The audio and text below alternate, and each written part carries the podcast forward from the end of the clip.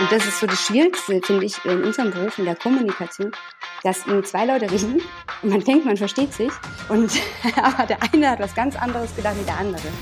Nicola Kiermeier oder Frau Hutt, wie sie der ein oder andere vielleicht eher kennen mag, führt als selbstständiger Digitalconsultant mehr Verhandlungen, als ihr bewusst ist. Das wurde beim Blick über die Tischkante deutlich. Auf dich warten eine ganze Reihe versteckter Tipps und ein sehr erfrischendes Gespräch in dieser Episode des PRM Podcast Besser verhandeln.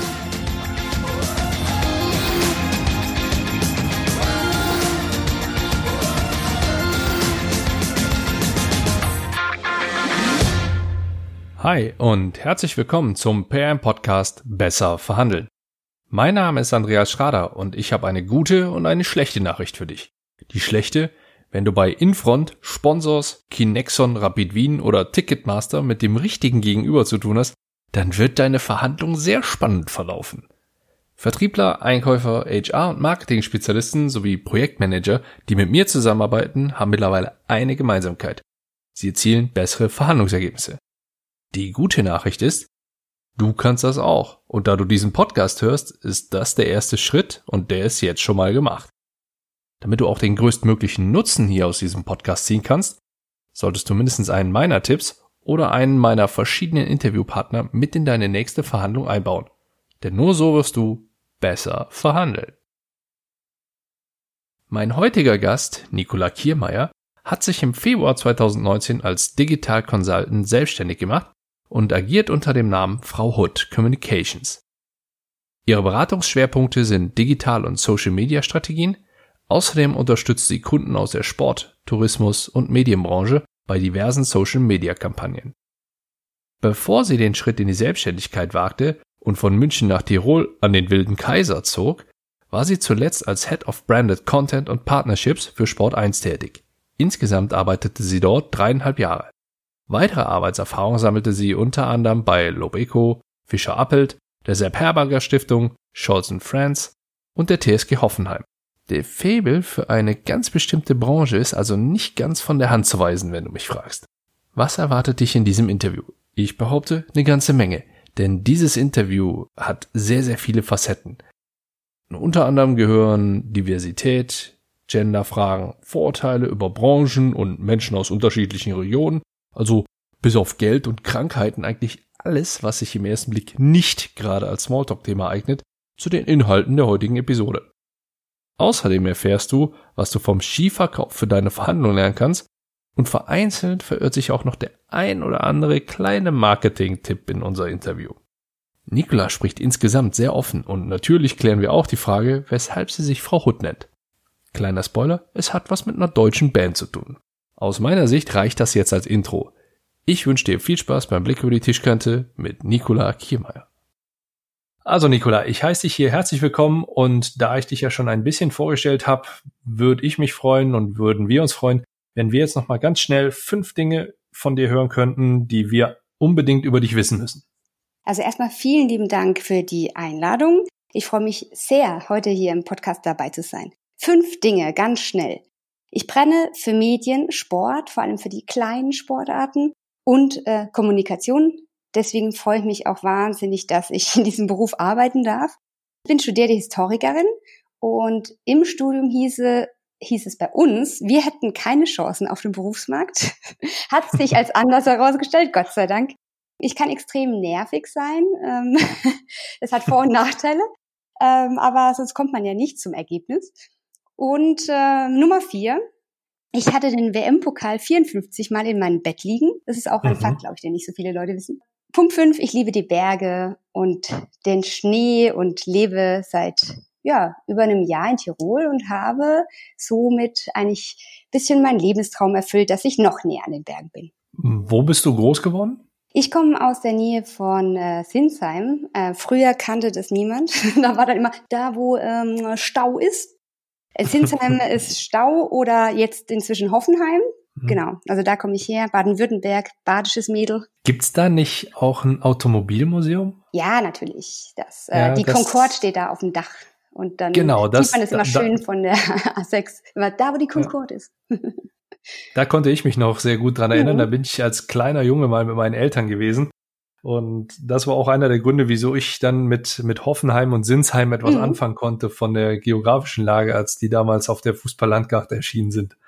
Ja, tatsächlich. Damals. Auch ein super immer noch. Ja, ist auch schon zehn Jahre Bundesliga. Also mhm. auch äh, gar nicht, gar nicht mehr so traditionslos.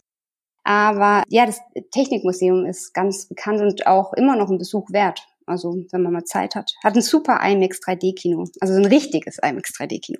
Gut, jetzt ist der Podcast hier jetzt nicht unbedingt dafür bekannt, dass wir hier über Kulturtipps oder äh, sonstige Tourismusaktivitäten sprechen, auch wenn, wenn du ein Stück weit auch in, im Tourismus daheim bist, wenn ich das so alles richtig gesehen habe, oder zumindest auch, deine Klienten auch, ein Stück weit in, in, in, im Tourismus daheim sind.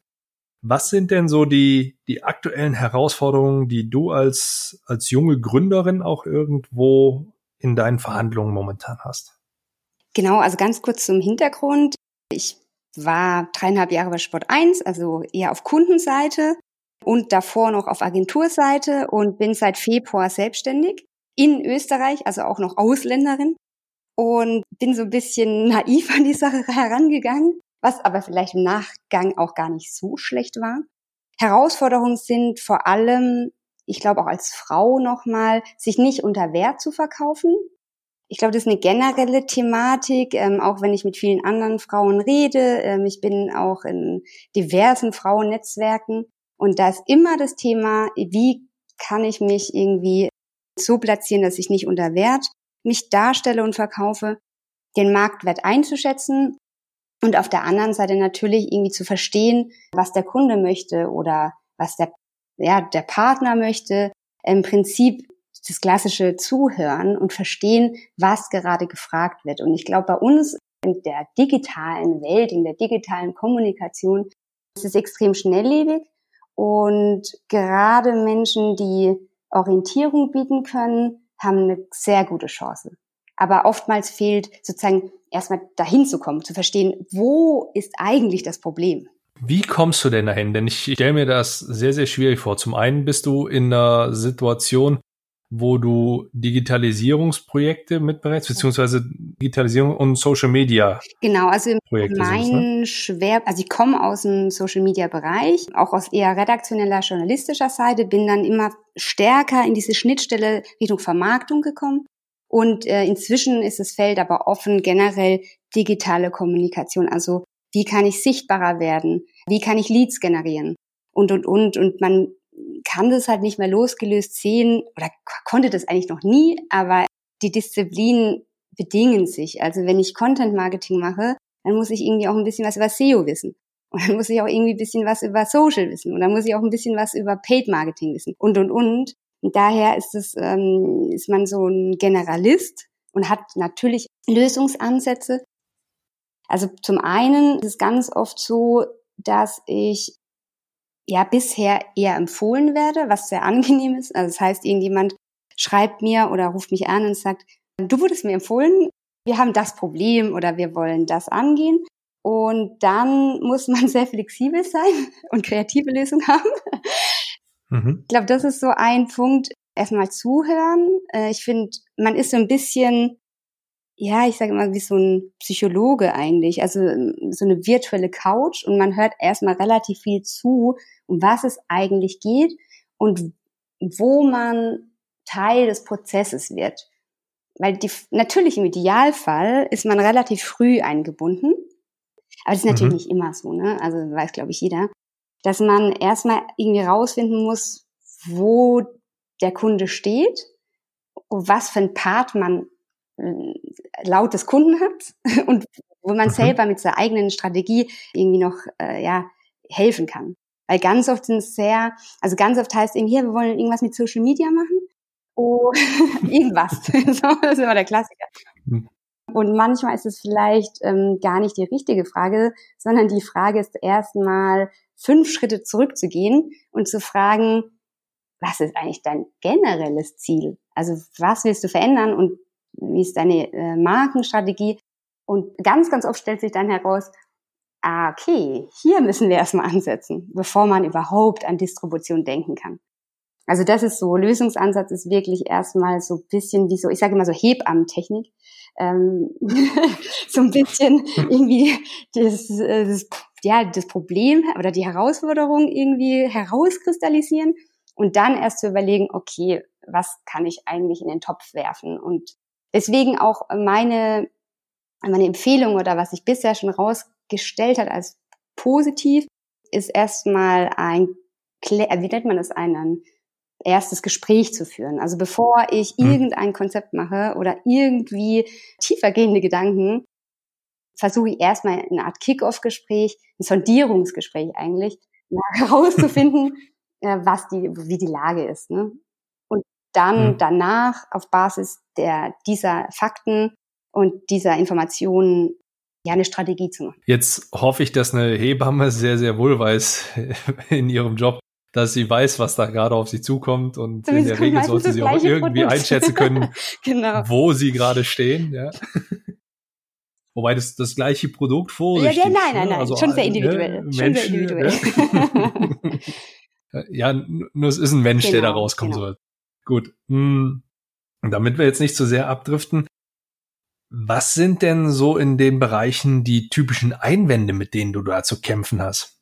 Ja, also erstmal das verstehe ich ja auch, man kommt ja mit, also jeder Mensch hat so sein Gedankengerüst und hat eigentlich schon eine Lösung. Und manchmal funktionieren aber die Lösungen, die man anscheinend irgendwie beraten soll oder umsetzen soll, eben nicht so wirklich. Und ich glaube, das ist der Punkt, also dass man so erstmal auf eine gleiche Ebene, also eine gleichen Gedankenebene kommt. Und das ist so das Schwierigste, finde ich, in unserem Beruf, in der Kommunikation, dass irgendwie zwei Leute reden und man denkt, man versteht sich. Und aber der eine hat was ganz anderes gedacht wie der andere.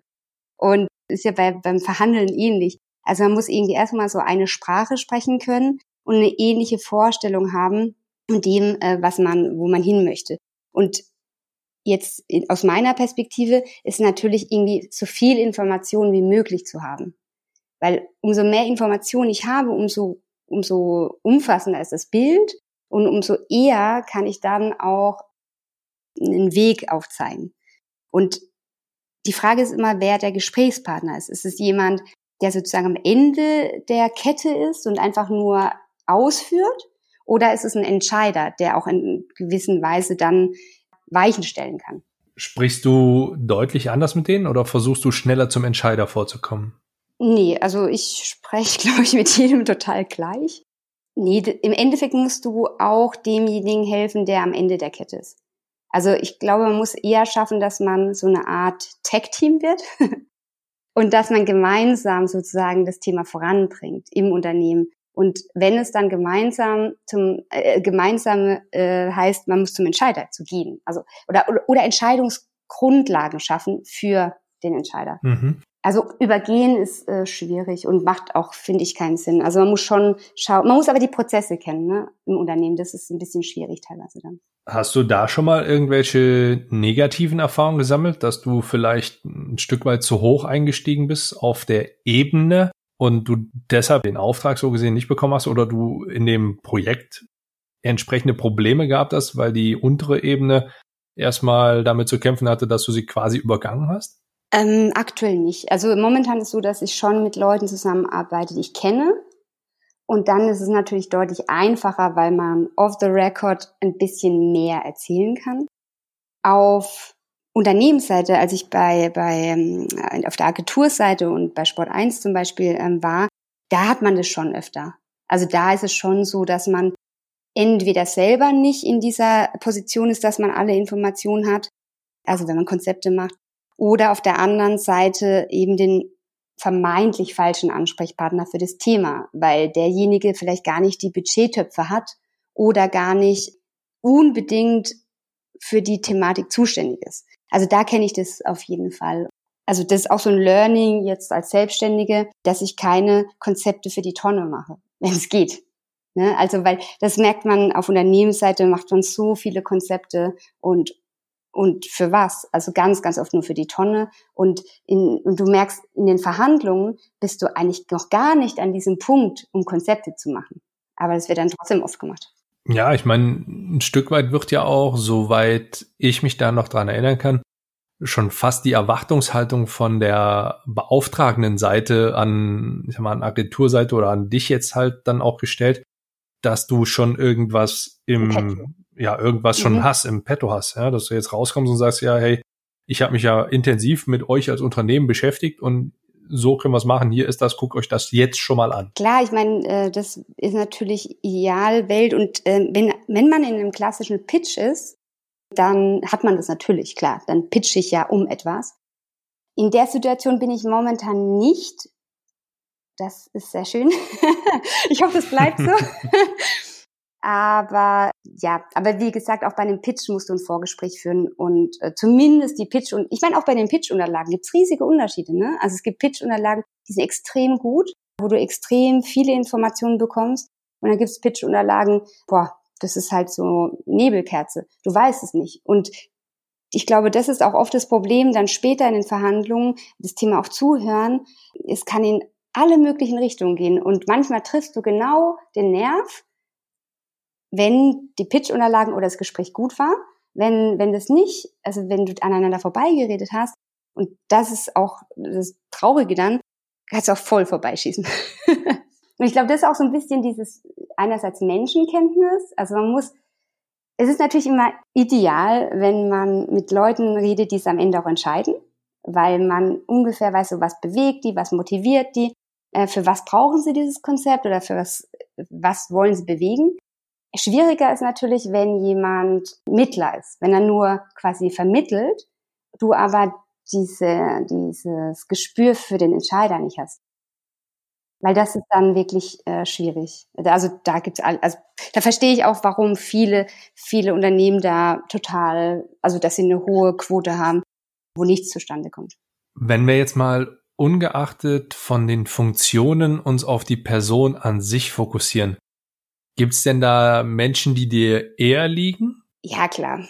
Ja, schon. Also ich meine, jetzt muss man ein bisschen äh, sagen, ich komme eben sehr stark aus dem Sportbereich. Da ist sowieso sehr viel über Personen und, und Menschen.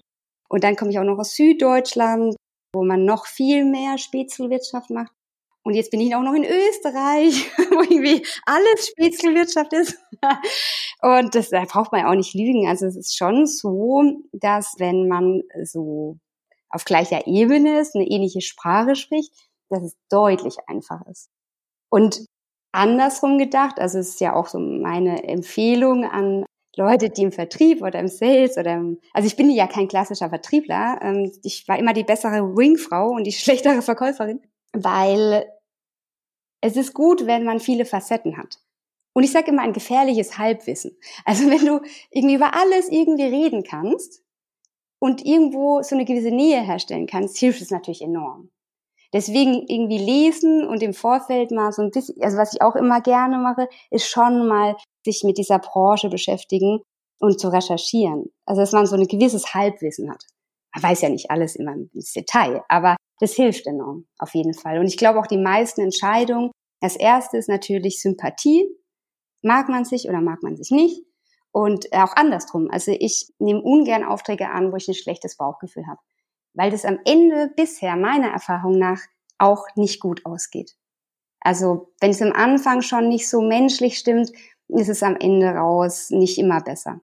Und da hilft es schon, wenn man eine gewisse Ebene hat, auf jeden Fall. Also deswegen auch ich, wenn ich mich auf Termine vorbereite, ich recherchiere schon recht viel. Du sprichst gerade die Vorbereitung mhm. an. Die ist ja logischerweise auch für Verhandlungen sehr, sehr wichtig. Das zieht sich auch wie so ein roter Faden, glaube ich, durch jedes meiner auch, Interviews. Ja. Ich habe, glaube ich, niemanden dabei, der gesagt hat, ja, nee, Vorbereitung ist Quatsch, mhm. ich gehe da einfach rein und das läuft schon, weil ich habe es einfach drauf. Worauf fokussierst du dich denn bei der Vorbereitung? Ist da eher die Person für dich entscheidend oder eher das Fachliche? Ja, also jetzt kommt die Historikerin wieder. Also ich habe ein, früher ein Volontariat in Redaktionsrecherche gemacht und kann sehr schnell recherchieren. Das ist hier ist echt ein Vorteil. Natürlich schaut man sich die Person auf jeden Fall mal an. Also auch zu wissen, wo die steht, wie so der Werdegang ist. Ist ein bisschen, bisschen ähm, creepy vielleicht jetzt, weil man so ein leichtes Profiling macht. Aber dadurch kann man ja auch so ein bisschen einschätzen, was das für ein Typ ist. Und dann natürlich schon das Unternehmen und die Branche.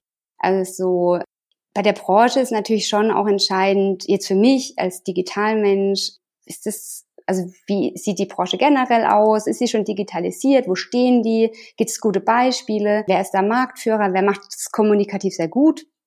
Auch international.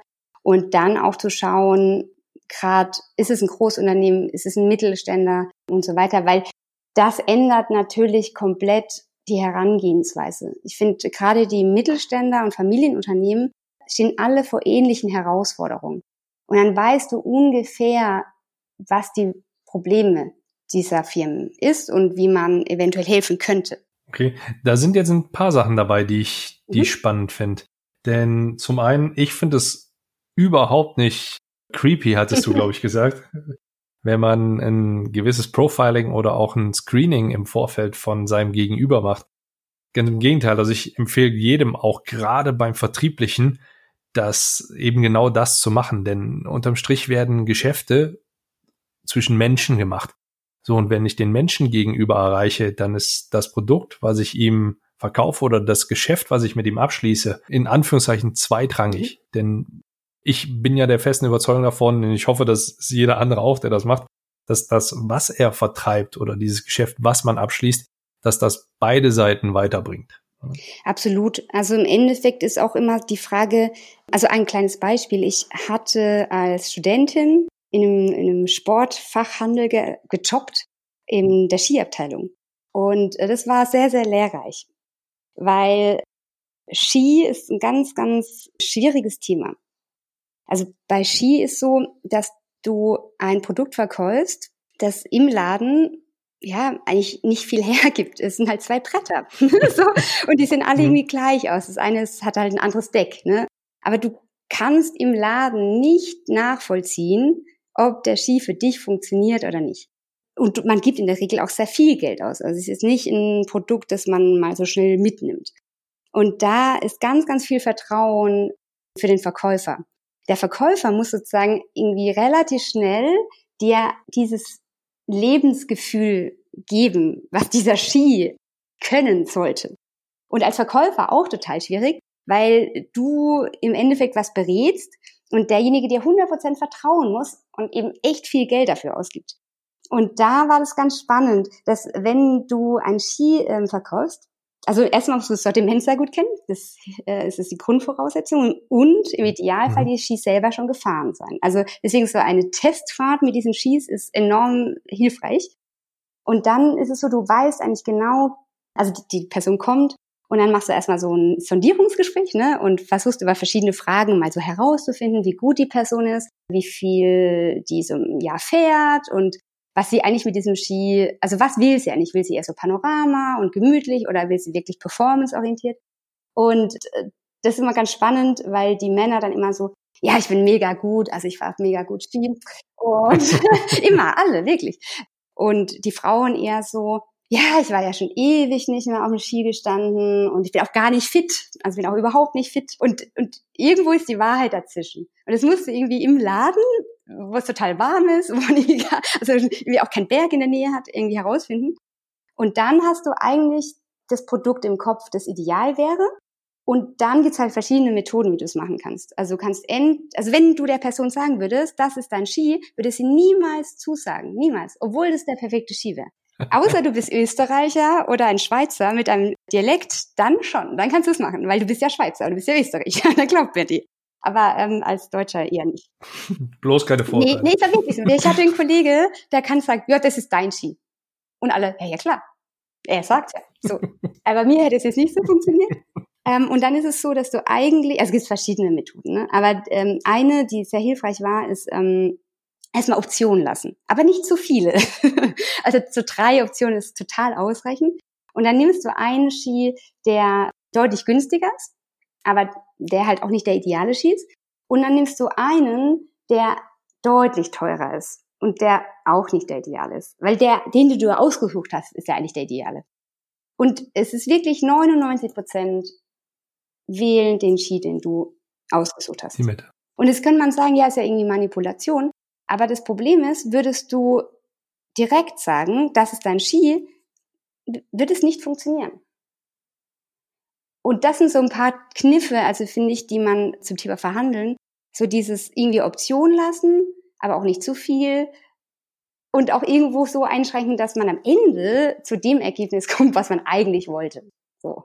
Ja, da bin ich sehr, sehr nah bei dir. Ne? Ich meine, du, ich, ich verfolge ja die Vorgehensweise, dass man eine Verhandlung selbst mhm. führt. Das mache ich, indem ich meinem Gegenüber gewisse Grenzen mhm. In denen wir uns bewegen können. Das heißt, du lässt auch dort in gewisser Weise ja, Optionen ist schon, ist schon sehr abstrakt gedacht dort über Optionen zu sprechen. Man kann dann entscheiden, nehme ich A oder B, ja, doch, je, je mehr ich darüber nachdenke, bleiben wir dann doch auch bei Optionen, obwohl ich es ein bisschen anders beschreiben würde. Und ich finde auch insgesamt diese Situation, ich meine, wir sprechen ja relativ häufig von Manipulation, was irgendwie negativ wäre. Das ist so ein bisschen auch, auch schwierig, finde ich immer, weil manipulieren tue ich in dem Moment, wo ich mit jemand anderem in Kontakt mhm. trete. Wenn ich es jetzt wirklich mal rein wissenschaftlich betrachtet runterbreche, dann manipuliere ich in dem Moment, wo ich mit jemand anderem in Kontakt trete. Denn das tue ich durch mein Auftreten, durch mein Sein, durch sämtliche Sachen, die ich sage. Mein Kind manipuliert mich, ich manipuliere Familie, mein Kind. Ich, wieso? Familie äh, ist größte Manipulationsherd, wirklich. Weil man kennt jede Schwäche, man kennt ja jede Schwäche der Person. Das, deswegen ist ja auch nochmal ein Unterschied, ob man sozusagen kalt verhandelt oder kalt in Gesprächen geht, so wie jetzt bei diesem Skiverkauf. Du kennst die Person nicht. Also musst in ganz, ganz kurzer Zeit eigentlich an Informationen kommen. Und da hilft es natürlich schon, wenn du menschlich sofort auf einer Ebene bist. So. Bei größeren Verhandlungen oder bei größeren Konzepten, so wie es in meiner Situation momentan, da ist natürlich schon so, dass es, dass es noch wichtiger wird, dass man sich kennt und die auch mal sieht. Mhm. Also ich finde auch nur virtuell auch ein Thema, virtuell geht, wenn man sich vorher kennt oder gesehen hat. Da bin ich bei dir. Auch wenn unser Podcast-Interview jetzt nicht unbedingt darauf basiert, dass, dass wir uns schon mal irgendwo live getroffen Gefühlt. haben. Gefühlt, ja. Du hattest noch, noch eine weitere Sache angesprochen, die ich ein bisschen noch mal tiefer beleuchten möchte. Du hattest gesagt, dass du mit Mittelständern und Konzernen unterschiedlich sprichst. Ja, also momentan habe ich mit großen Konzernen gar nicht so viel zu tun. Das war dann eher auf Unternehmensseite. Ich finde, da ist es schon entscheidend, entscheidend der sozusagen, wie, dass man sehr viele Abhängigkeiten hat. Also wenn man mit dem Marketingverantwortlichen redet, dann hat er auch gewisse Abhängigkeiten. Und ich finde, die muss man in einem großen Unternehmen relativ gut kennen. Weil manchmal ist vielleicht die Beratung nur eine Hilfe, um intern etwas zu bewegen oder intern etwas durchzubekommen. Also man ist so ein bisschen so eine politische, äh, ja, so ein politischer Hebel. Weil jemand, der von hm, extern okay. kommt, anscheinend immer deutlich mehr, äh, mehr weiß oder mehr Glaubwürdigkeit hat. Und man muss halt wissen, welche hm. Rolle man in diesem Spiel hat. Bei Mittelständler finde ich es nochmal anders, weil ähm, erstmal die Entscheidungswege in der Regel deutlich kürzer sind, es deutlich familiärer auch äh, zugeht, man schneller zu Entscheidungen kommen kann und andersrum gedacht, Thema Digitalisierung, die meisten Mittelständler jetzt oder die letzten ein, zwei Jahre anfangen, kommunikativ auch zu digitalisieren. Also sie stehen noch relativ am Anfang dieses ganzen Prozesses. Also ich kann, also ich bin immer erstaunt, ich lese mir ab und zu auch die Stellenanzeigen mal durch und es ist ganz spannend, weil jetzt momentan alle irgendwelche digitale Marketing-Fachleute suchen. Und ich weiß noch selber, als ich studiert habe und, und so, da gab es die Begriffe ja noch gar nicht. Und da hätte dich nie jemand eingestellt, einfach. Und es ist ganz spannend, dass erst die Großunternehmen sozusagen ihr, ihr Know-how ähm, intern aufbessern und dass das jetzt so ins den Mittelstand äh, schwappt. Und deswegen ist die Beratung da auch ein bisschen anders, weil man oft noch einen Tick früher ansetzen muss. Gut, okay, so, so bin ich dabei, denn für mich war wichtig, wirklich da in die Tiefe zu gehen, denn für eine Verhandlung ansonsten spielt es keine Rolle, ob ich da jetzt ein Drei-Mann-Unternehmen gegenüber sitzen habe oder ein Konzern, was die Macht und die Vorgehensweise betrifft. Das stimmt. Im Gegenteil, der Mittelständler hat vielleicht sogar also die Budgets teilweise, wo auch im Mittelstand gearbeitet wird, das darf man nicht unterschätzen. Also auch da ist oft so, dass man echt überrascht ist, was dann umgesetzt wird, was man nicht erwartet hätte. Ähm, also da gar nicht. Und die Verhandlungsweise, da geht es auch oft sehr viel, wenn es gerade Familienunternehmen sind, was ich sehr schätze, langfristiger. Also das sind Entscheidungen oft ein mhm. bisschen langfristiger und eben aus dieser Perspektive, vierte Generation in der Familie, äh, da war schon was, es soll auch in Zukunft noch irgendwie, irgendwie der, die, das Unternehmen soll Bestand haben. Und da merkt man, dass Entscheidungen sehr wohl, sehr bedacht sind auch mhm. und nicht überstürzt. Ja, das kann ich genau so unterstreichen. Ganz kurz und knapp bin ich dabei. ja. okay. Hast du denn in deiner Karriere bisher eine so eine Verhandlungssituation gehabt, wo du danach gesagt hast, wow, das, das ist eine Blaupause, die, so hätte ich das gerne in Zukunft immer? Mm, ich glaube, diesen extrem perfekten Fall hatte ich äh, bisher noch nicht. Daran arbeite ich noch, indem ich mich auch verbessere. Also ich glaube, ein Riesenpunkt ist schon, und das ist auch so jetzt meine, meine Erfahrung, ähm, ich war viele Jahre immer so Wingfrau, würde ich äh, sagen, ähm, so die, die Kreative aus der Redaktion, mhm. die sehr gerne zu Gesprächen mitgenommen wurde, weil ich frei Schnauze eher reden konnte. So, ne? der, der Salesman muss den Deal dann äh, irgendwie zumachen und ich konnte eher so ein bisschen die, die Fantasie anregen. Aber ich merke das jetzt, wenn man natürlich selbstständig ist und alles alleine macht, dass man sich so eine Blaupause schaffen muss und dass man was du auch äh, schon angesprochen hast, Thema Verhandlungsführer, dass es umso wichtiger wird, ähm, selber das Heft in die Hand zu nehmen und zu wissen, Schritt für Schritt, was man machen möchte. Also das habe ich jetzt die letzten Monate schon deutlich gelernt oder, oder bin gerade auch dabei, das zu hinterfragen, wie da die idealen Wege sind. Und man merkt auch die Gespräche, die ich jetzt führe, gerade so Akquise, also ich mache gerade nicht viel Akquise, was sehr schön ist, aber ähm, die, die Angebote, die ich rausgeschickt habe, die dann positiv zurückkamen, da war, also ist mein Learning, da war Klarheit bei mir. Also da wusste ich, ah, okay, ich möchte Gespräch eins, ich mache ein Angebot, wir sprechen wieder, zack. Und das ist schon, ich glaube, es liegt an einem selber, wie klar man selber ist. Und umso mehr Zeit man hat und umso mehr man ähm, Zeit hat, sich darauf vorzubereiten, umso besser wird es. Wie viel Zeit steckst du in so ein Angebot oder in die Vorbereitung? Boah, das ist äh, schwierig. Also kommt ein bisschen drauf an, wie komplex das Thema ist und wie sehr man sich damit auskennt. Also bei Branchen und Themen, wo man natürlich eingelesener ist, geht schneller. Ähm, aber es gibt auch so Themen, ich hatte irgendwie letztens äh, ein Angebot für einen Verband und da musste ich mich erstmal auch in die, die Branche einlesen, was, was gerade da, weil es geht viel um Zielgruppen und ich muss sehr viel erstmal schauen, wer sind die Zielgruppe. Und wenn man die besser versteht, dann kann man ein gutes Konzept, ein gutes Angebot machen. Aber ja, also ich glaube, einen Tag brauchst du auf jeden Fall schon. Also für so ein kleines Konzept, äh, kleines Angebot. War denn in der Vergangenheit mal was dabei, was so richtig in die Hose gegangen ist, wo du gesagt hast, okay, super, Lesson learned, so bitte nie mehr? Eher dann auf Unternehmensseite. Also da hatte man das schon öfter, weil, ja, also da hat man dann, weil man auch so viele Informationen, also ich sage immer so, ja, böse gesagt, umso mehr Leute mitmischen, umso komplizierter mhm. wird es.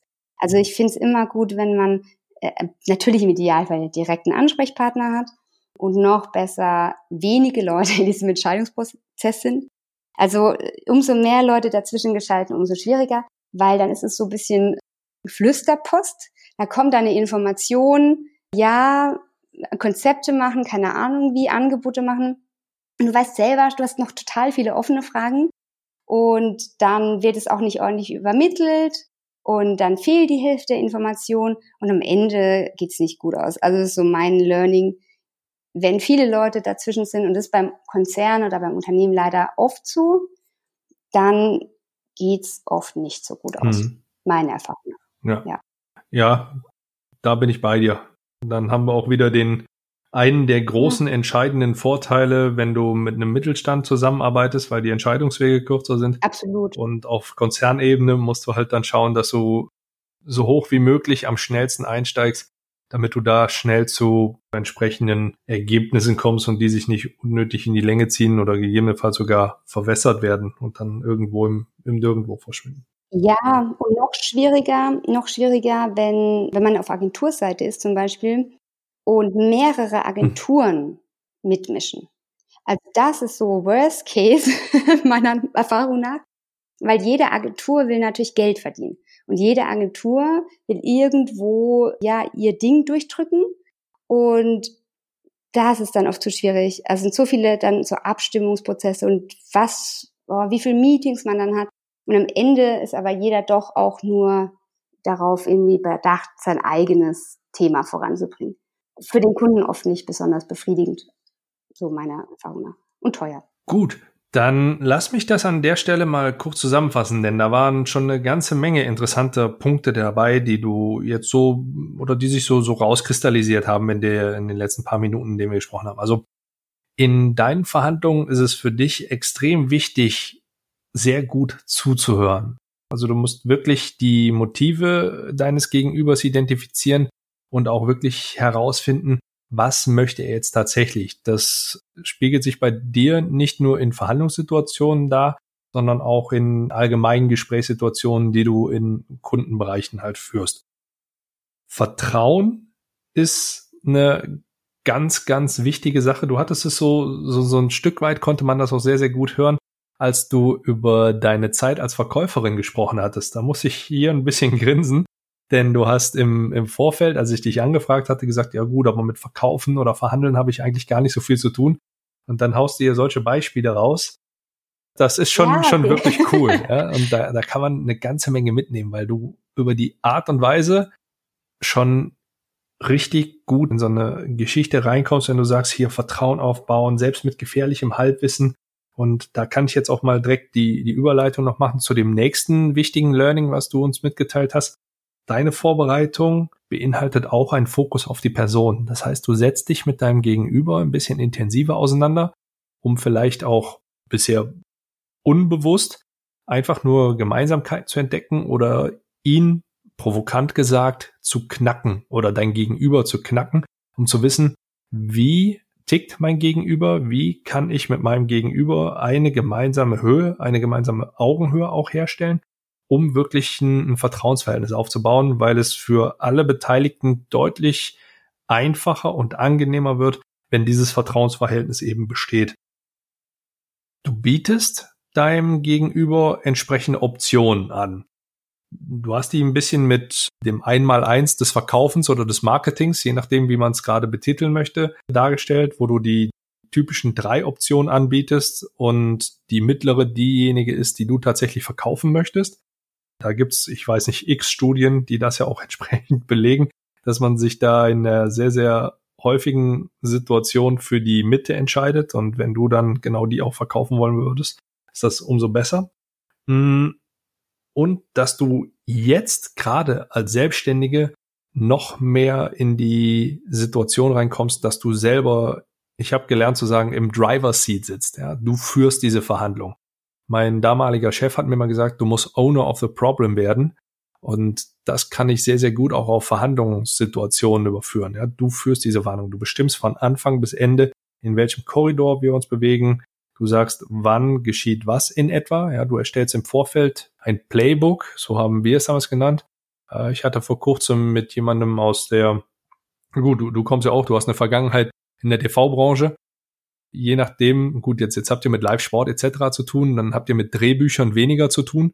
Nur. Hm. Ja, aber Storytelling ist natürlich schon, erstmal als Historiker, äh, beschäftigt man mhm. sich seit immer mit Geschichten. Früher ist es auch immer, die, die Geschichtler sind die Psychoanalytiker der Menschheit. das ist weit gefasst. Aber im Prinzip geht es um, ich finde es ein schöner Begriff. Besser als, sie haben mhm. keine Chancen auf den Beruf. Ne? Aber sie, ähm, im Prinzip geht es auch immer um die Geschichte. Also ich glaube, das ist generell auch so, ich hatte es da gar nicht erwähnt, aber eben auch beim Skiverkauf, mal doof gesagt, musst du selber wissen, wie sich der Berg anfühlt. Oder zumindest ein Gefühl haben, wie er sich anfühlen könnte, mhm. ja. Und ich glaube, das ist immer die Frage bei Angeboten, die Geschichte muss stimmen. Und also es ist meine Ansicht. Ich komme eher, ich komme aus der Redaktion, ich komme eher aus dem Storytelling Und, äh, und das ist, glaube ich, äh, natürlich umso besser man die Person kennt, umso mehr man die mhm. Probleme ja. kennt, umso mehr man die Lösung irgendwie vor Augen hat, umso eher kann ich die Geschichte richtig erzählen. Und das ist auch oft so, was sich selber gut anfühlt. Also man merkt es auch, wenn man Strategien macht, fühlt sich die Geschichte schon richtig an oder nicht. Und, äh, und das ist auch das, was dann später äh, beim Kunden, finde ich, meiner Erfahrung nach, dann funktioniert, mhm. wenn die Geschichte funktioniert. Ja, mal überspitzt. Dein Drehbuch muss stimmen, deine Story muss sitzen. Und wenn du es schaffst, dass dein Gegenüber eben genau sich in dieser Story wiederfindet und diese Story auch genauso cool findet wie du, dann hast du unterm Strich ja, mindestens eine Win-Situation erzielt, wenn nicht sogar eine Win-Win-Situation erzielt. Gut, damit bin ich mit der Zusammenfassung soweit durch. Mir brennt noch eine kleine Frage auf den Lippen, die hätte ich so ein bisschen unter den fünf Dingen erwartet. Deswegen packe ich die jetzt noch mal kurz, bevor wir uns auf die finale Fragereihe einschießen, noch mit rein. Wie kommt's zu Frau Hood? Das ist einer der meistgefragten Fragen. Das glaube ich. Aber was total äh, gut ist, weil man hat immer so einen Gesprächsaufhänger. Tatsächlich ist es eigentlich total persönliche Geschichte ist, also es kommt eigentlich von Robin Hood und es gibt dieses Lied von den Prinzen und ähm, ja, ich bin nicht so jung, äh, die Prinzen noch kennt, ne? Und ich habe, ja, wie soll ich sagen, ich helfe gerne Leute. Also das ist schön, ich kann das ja auch zu meinem Beruf jetzt machen. Und ich helfe immer gerne Leute und gerne alten Leuten über die Straße. Und daher kam das immer. Also mein Spitzname, Nicky Hood, dem man irgendwelchen Leuten hilft. Und das Schöne ist aber, dass ich das in meinem Beruf ja ähm, auch irgendwo machen kann, dass man irgendwie jemand helfen kann. Und daher kommt es Frau Hood. Und eigentlich heiße ich, also alle meine Social-Kanäle ist Niki Hood.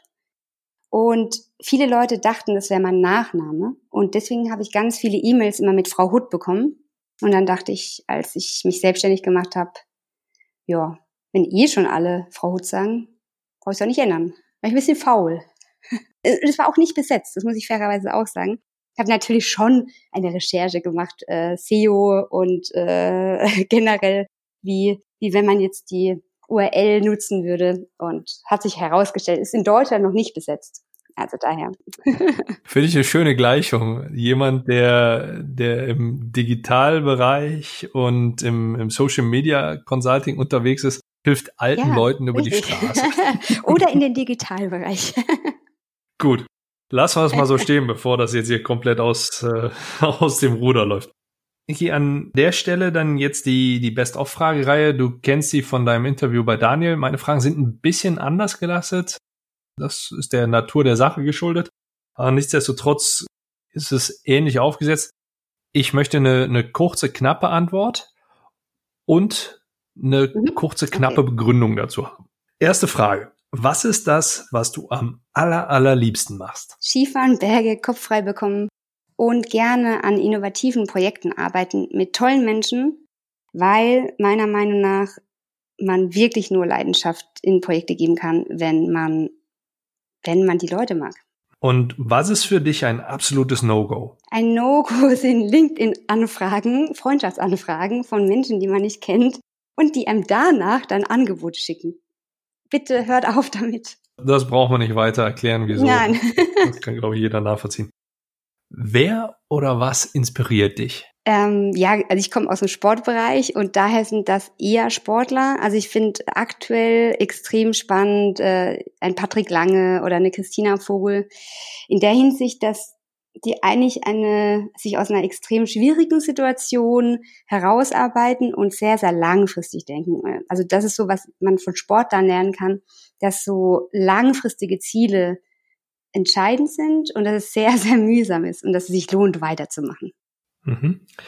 Und wie bildest du dich weiter? Oh, ganz, also lesen, lesen, lesen, lesen, auch mit den Ohren lesen. Ich höre sehr viel Hörbuch.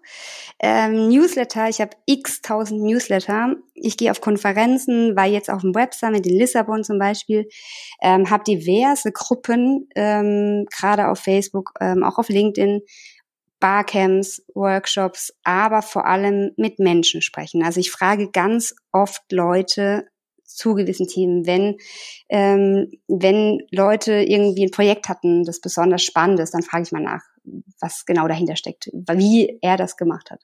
Kannst du uns bei den Büchern oder den Hörbüchern vielleicht kurz sagen, was du gerade hörst oder hast du da Empfehlungen? Ja, ich höre sehr viel, jetzt muss ich mal in meinen Audible reingucken. ich höre gerade The Great Nowitzki, also okay. äh, das ist auch spannend, also geht ewig. ne, ich höre sehr viel tatsächlich äh, Biografien, ja, aber auch viel von Trainern, also von, von Bundesliga-Trainern und äh, nicht Bundesliga, Premier League-Trainern, weil es auch sehr spannend ist, äh, wie sie zu ihrem Beruf kamen, wie sie ihr Training gestalten und so weiter. Jetzt komme ich immer zu dieser Sportecke, ne? aber ich höre eher in die Richtung. Also Ancelotti zum Beispiel. Dann bin ich gespannt, was jetzt kommt. Welcher Ratschlag war allgemein entscheidend in deinem Leben? Tatsächlich musste ich da ein bisschen nachdenken. Ähm, ich glaube, ich hatte das auch, äh, liebe Grüße an Daniel Sprügel, ähm, bei ihm am Podcast auch schon gesagt. Und zwar einer sehr prägender Ratschlag war von Willy Hink, ähm, ein DFB-Direktor, bei dem ich im Praktikum war, vor vielen, vielen Jahren. Er meinte, irgendwann musst du einfach singen. und das äh, versteht man erstmal nicht, weil man denkt, ja, wie singen? Er meinte, wenn, gerade so bei Verbandsarbeit, wenn du, wenn du, ab und zu musst du mutig sein, musst du einfach singen. Und, und das erwartet niemand. Und niemand hat so viel Mut, einfach vor der Menge zu singen oder etwas zu tun, was man nicht erwartet. Und ähm, das ist ein bisschen ein bisschen äh, komischer Ratschlag, aber ich denke da öfter dran, wenn man dieses Gefühl hat, soll ich es machen? Ich weiß nicht, ob ich das kann. Und dann denke ich, ja, sing halt einfach. Mach's halt. Mach's einfach. Und dann wird sich das schon ergeben. Rundet deine Story so ein bisschen ab. ja. Kommen wir zu der vorletzten Frage. Wie lautet dein Verhandlungstipp für unsere Zuhörer? Ehrlich sein, also ehrlich im Rahmen von ein auch zu sagen, was nicht gut ist oder was nicht funktionieren kann. Ähm, ich finde, das ein, es macht einem glaubwürdig und man kann sich auch ein bisschen, ähm, ein bisschen absichern in Anführungsstrichen. Aber ich habe auch oft schon Ratschläge gegeben, wo ich gesagt habe, ich verkaufe Ihnen das nicht. Also jetzt nochmal zum, zum Verkauf. Ich sage, ich verkaufe Ihnen das nicht, bis ich verstanden habe, warum Sie das wollen.